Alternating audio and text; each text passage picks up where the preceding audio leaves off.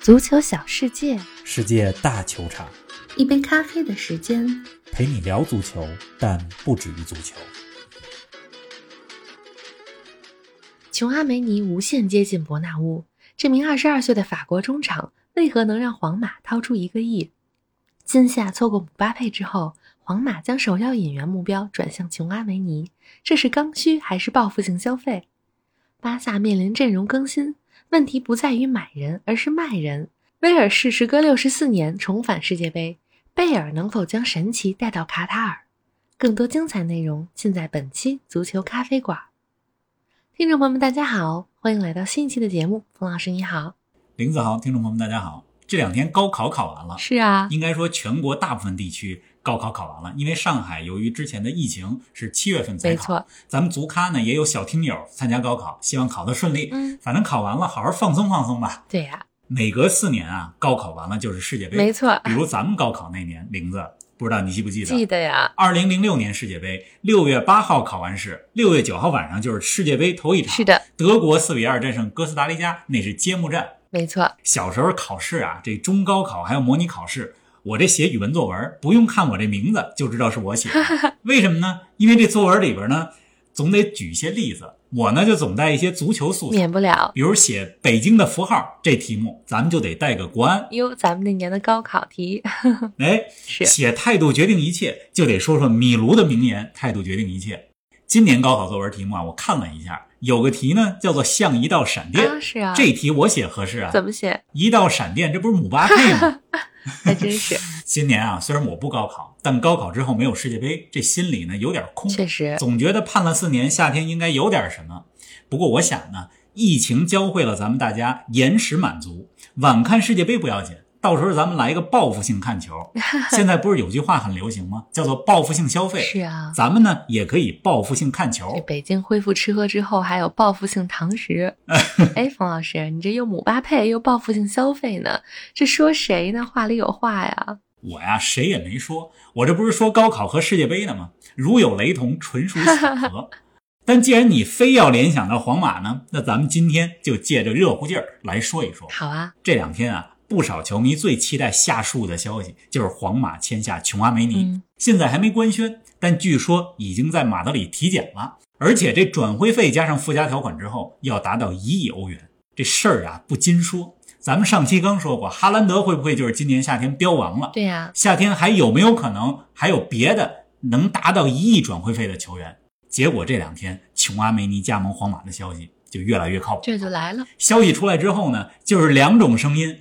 有球迷说这转会啊是刚需，皇马现在中场三大金刚急需更新换代。莫德里奇三十六，克罗斯三十二，卡塞米罗三十、嗯上赛季引进卡马文加是第一步，这赛季引进琼阿梅尼是第二步，这是一种声音。另一种呢？还有一种声音呢，说琼阿梅尼这价儿啊虚高了，皇马这是准备好的姆巴佩基金没用出 去，所以呢就报复性消费一笔。也有可能。所以今天啊，咱们就跟大家聊聊琼阿梅尼小琼同学究竟有何本领，皇马为什么愿意在他身上花这么多钱？嗯因为这不是一个小数，而且按照皇马以往的花钱惯例，花这么多钱买人，通常都是特别成名的球星，阿扎尔、贝尔、C 罗、齐达内。没错，虽然琼阿梅尼也是法国国脚吧，在法国国家队踢上比赛了，但毕竟在俱乐部层面，他只在法甲踢过球，所以这笔引援呢比较特殊。咱们今天呢就来分析分析。确实是啊。过去半年里，琼阿梅尼的名字越叫越响，也和皇马、利物浦、切尔西这些大俱乐部联系在了一起。不过，由于他此前一直在法甲踢球，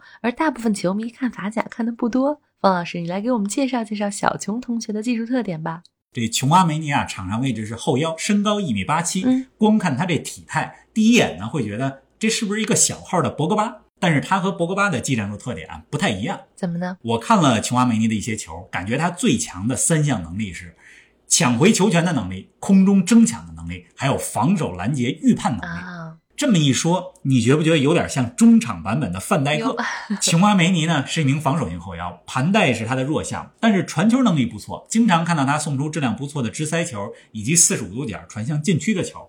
他呢，过去两个赛季在摩纳哥帮助摩纳哥连续两个赛季获得了法甲第三，获得了欧冠资格赛的资格。熟悉法甲的球迷们知道，摩纳哥这个队人员流动性非常大，能连续两年打到第三很不容 易。是的，这其中一个原因就是摩纳哥过去两年的腰很硬。四二三幺的阵型里边，尤素夫·福法纳和琼阿梅尼出任双后腰，其中琼阿梅尼的位置呢稍稍偏后一点。上上个赛季，我跟大家说一个例子，嗯也就是二零二零二一赛季，琼阿梅尼获得了法甲最佳年轻球员这个奖项。有他可可以是啊，力压姆巴佩，还有现在皇马的卡马文加获得了这个有奖，本事。说明了他的实力。是的对，二零二一年啊，是琼阿梅尼爆发的一年，不仅获得了法甲最佳新秀，而且首次入选了法国国家队，跟随法国队夺得了去年欧国联的冠军呢。对呀、琼阿梅尼呢，他从小偶像有三个人：坎特、博格巴和德布劳内。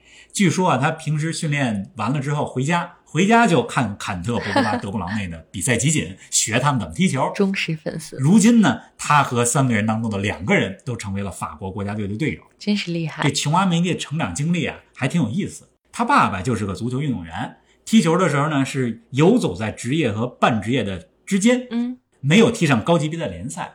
但可以说呢，父亲就是琼阿梅尼的足球领路人。即使到现在，琼阿梅尼每踢完一场球，回到家之后第一件事儿就是跟他爸爸一块儿复盘。还挺难得的。这个小琼同学啊，出自波尔多的青训，给他一线队首秀的是哪个教练呢？是乌拉圭的教练波耶特，就是曾经执教过上海申花的波耶特。当然了，波耶特职业生涯期间也效力过切尔西。嗯，说到波尔多啊，也有点令人遗憾，怎么呢这支老牌劲旅今年降级了，三十一年来第一次降级。啊，咱们说回到琼阿梅尼啊，就是二零一八年的时候，他代表波尔多在法甲出场之后，仅仅半年，欧洲的各大豪门就盯上他了。据说二零一八年底的时候，国米就想买他。全看到了他的潜力啊。对，过了两年之后呢，到了二零二零年，琼阿迷呢面对着不少的 offer，选择了继续留在法甲嗯，转回去了摩纳哥。因为不少球员，知名的球员都是从摩纳哥为跳板转向了豪门的球队，姆巴佩啊、J 罗呀、勒马尔啊，这些都是最近这些年的好例子。那在摩纳哥效力两年之后呢，二十二岁的年龄，如果到皇马的转会未来几天能完成，那这职业生涯相当完美，相当顺了。肯定的，确实啊，总之，从各方面来看呢，乔安梅尼是个非常刻苦的球员，也很有领袖气质。小时候在各种梯队里边就是队长，而且场外的生活也非常的自律。琼阿梅尼的确是个好球员，啊但皇马用这么多钱买他，究竟是刚需呢，还是姆巴佩没买成之后的报复性消费呢？快来说说。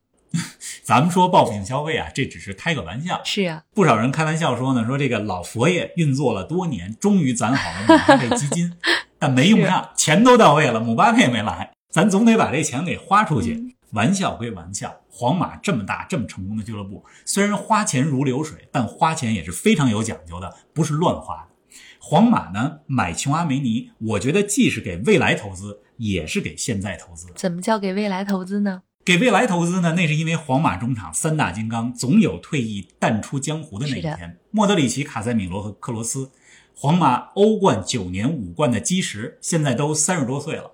上赛季引进卡马文加，这赛季琼阿梅尼，这都是给未来做打算。咱们说球员的黄金年龄啊是二十三到二十九岁，但是皇马现在队里处于黄金年龄段的球员都有谁呢？你听听啊，嗯，马里亚诺、约维奇、阿森西奥、塞巴略斯、门迪、米利唐、瓦莱乔。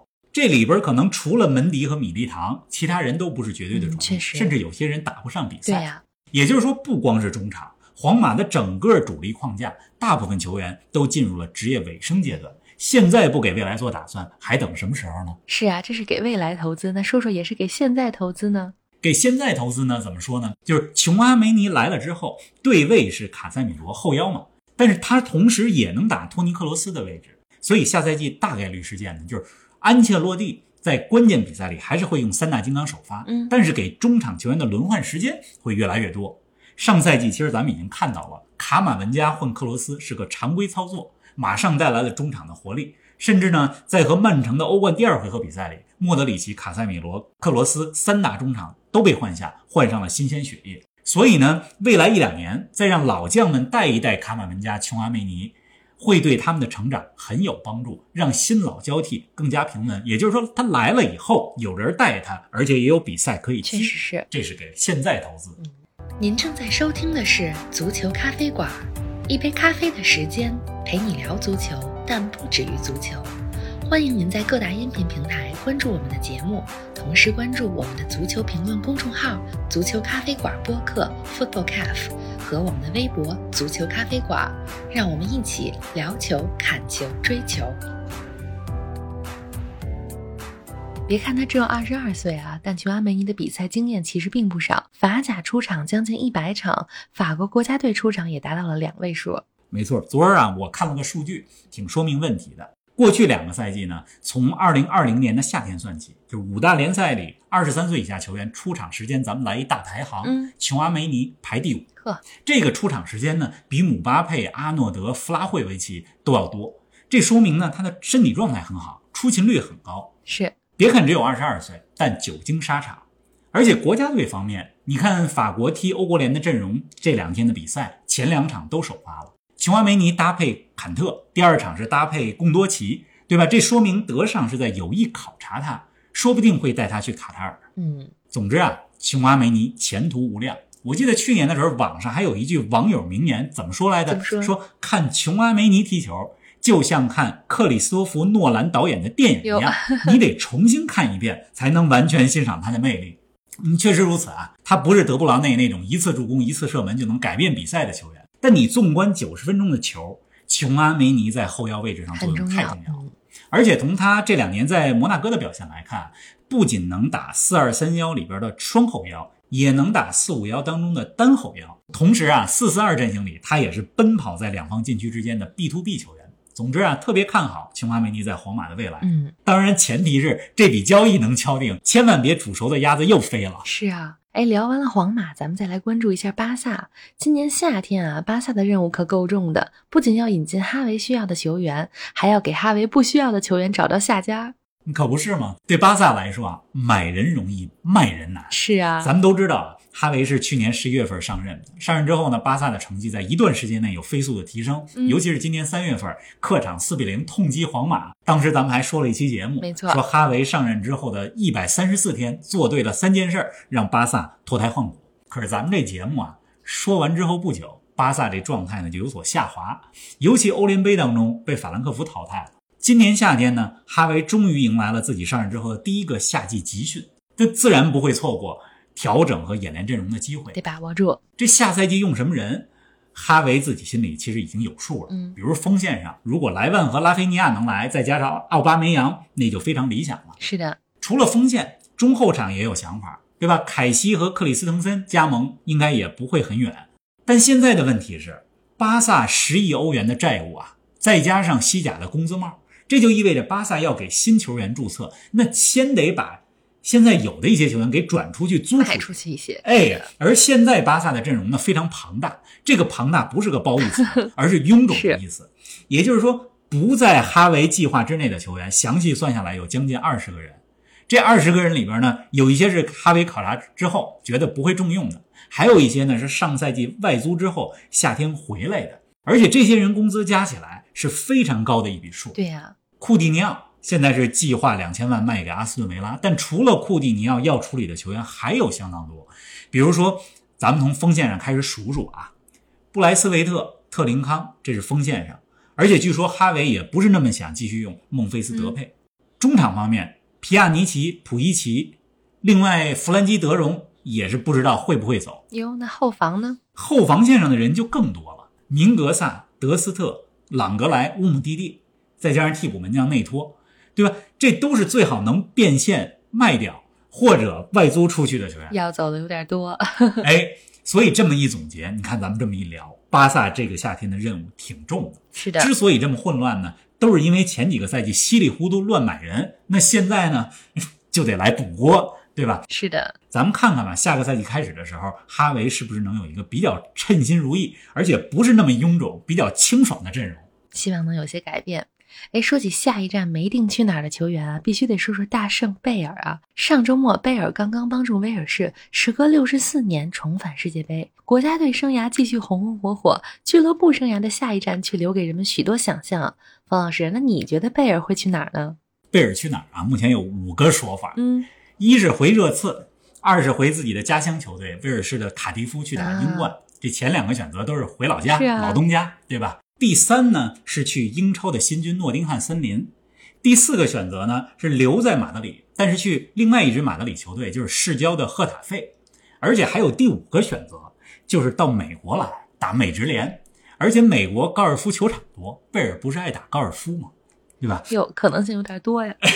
不知道他会去哪儿，但是我最期待的其实是贝尔去诺丁汉森林，因为那样呢会让英超更有意思。而且诺丁汉森林的主教练史蒂夫·库珀也是威尔士人，啊，你看看埃里克森过去这半年在布伦特福德表现得多好，对呀、你就能想象贝尔在诺丁汉森林有多大施展的空间，而且球迷一定会非常喜欢他。确实，除了刚才这些说法啊，还有一种可能，当然我觉得开玩笑的成分比较大啊，那就是贝尔就别加盟任何俱乐部了，平时呢就打打高尔 夫球，有国家队比赛的时候跟着威尔士踢，高尔夫球员里最会踢球的。哎， 现在已经是是了，啊说不定。哎，我记得之前不是有个说法吗？给贝尔最在乎的事情上排个序，先是威尔士，然后是高尔夫，之后才是俱乐部比赛。嗯，大概就是这么个说法。但不管怎么样吧，贝尔的九年皇马生涯结束了，也留下了印记，拿了五个欧对呀冠，尤其在欧冠决赛当中吧，进了三个球。是的，说到贝尔啊，咱们说几句威尔士。上周末呢，威尔士时隔六十四年重回世界杯，这是什么概念呢？就是上次威尔士打世界杯的时候，一九五八年，他们是被巴西淘汰的，比分是一比零。进球的是谁呢？球王贝利。那时候的贝利才十七对岁，呀、你这么一说，你就觉得这是相当久远太的久事儿。了。威尔士这个队啊，它挺有意思的。他们的主力球员啊，其实在俱乐部上场机会并不多，但一到国家队就来劲儿。哟，你看贝尔上赛季为皇马踢了二百九十分钟，不到三百分钟的比赛，但是在威尔士依然发挥着头号球星的作用。国家队选手，哎，国家队选手这总结得很好。还有谁呢？拉姆塞嗯冬季转回到流浪者之后，联赛只首发出场了三场，但是到了威尔士依然能打中场发动机，对吧？还有谁呢？威尔士的功臣门将亨内西，一比零赢乌克兰那场比赛，高接低挡。这亨内西啊，从二零一九年以来只打了八场联赛。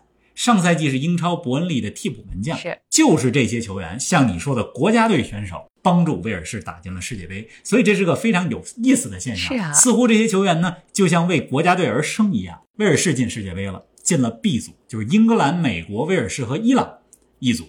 威尔士第一场打美国，这场球呢，我计划去现场看一看。哟，冯老师能看现场真是羡慕啊！哎，夏天没有世界杯不要紧啊，冬天的世界杯咱们也来个报复性看球，得怎么跟报复性消费、报复性看球没完了？太久没有了， 哈哈哈。说回到咱们这期主题啊，皇马要买琼阿梅嗯尼，我觉得这么分析下来，人家确实是有刚需。认真的，值不值这么多钱呢？要看琼阿梅尼能不能打出是来的。因为这世界上很多的决定啊，就是做决定的时候，只能说大致觉得是个不错的决定，能不能成功，你得通过努力让它变成一个正确的决定。是这官宣啊还没来，但是咱们这节目呢先做出去了。祝皇马消费成功！好啊，咱们继续关注琼阿梅尼的消息，大家也别忘了今晚八点半跟冯老师在 B 站不见不散，那咱们下期节目也不见不散。不见不散。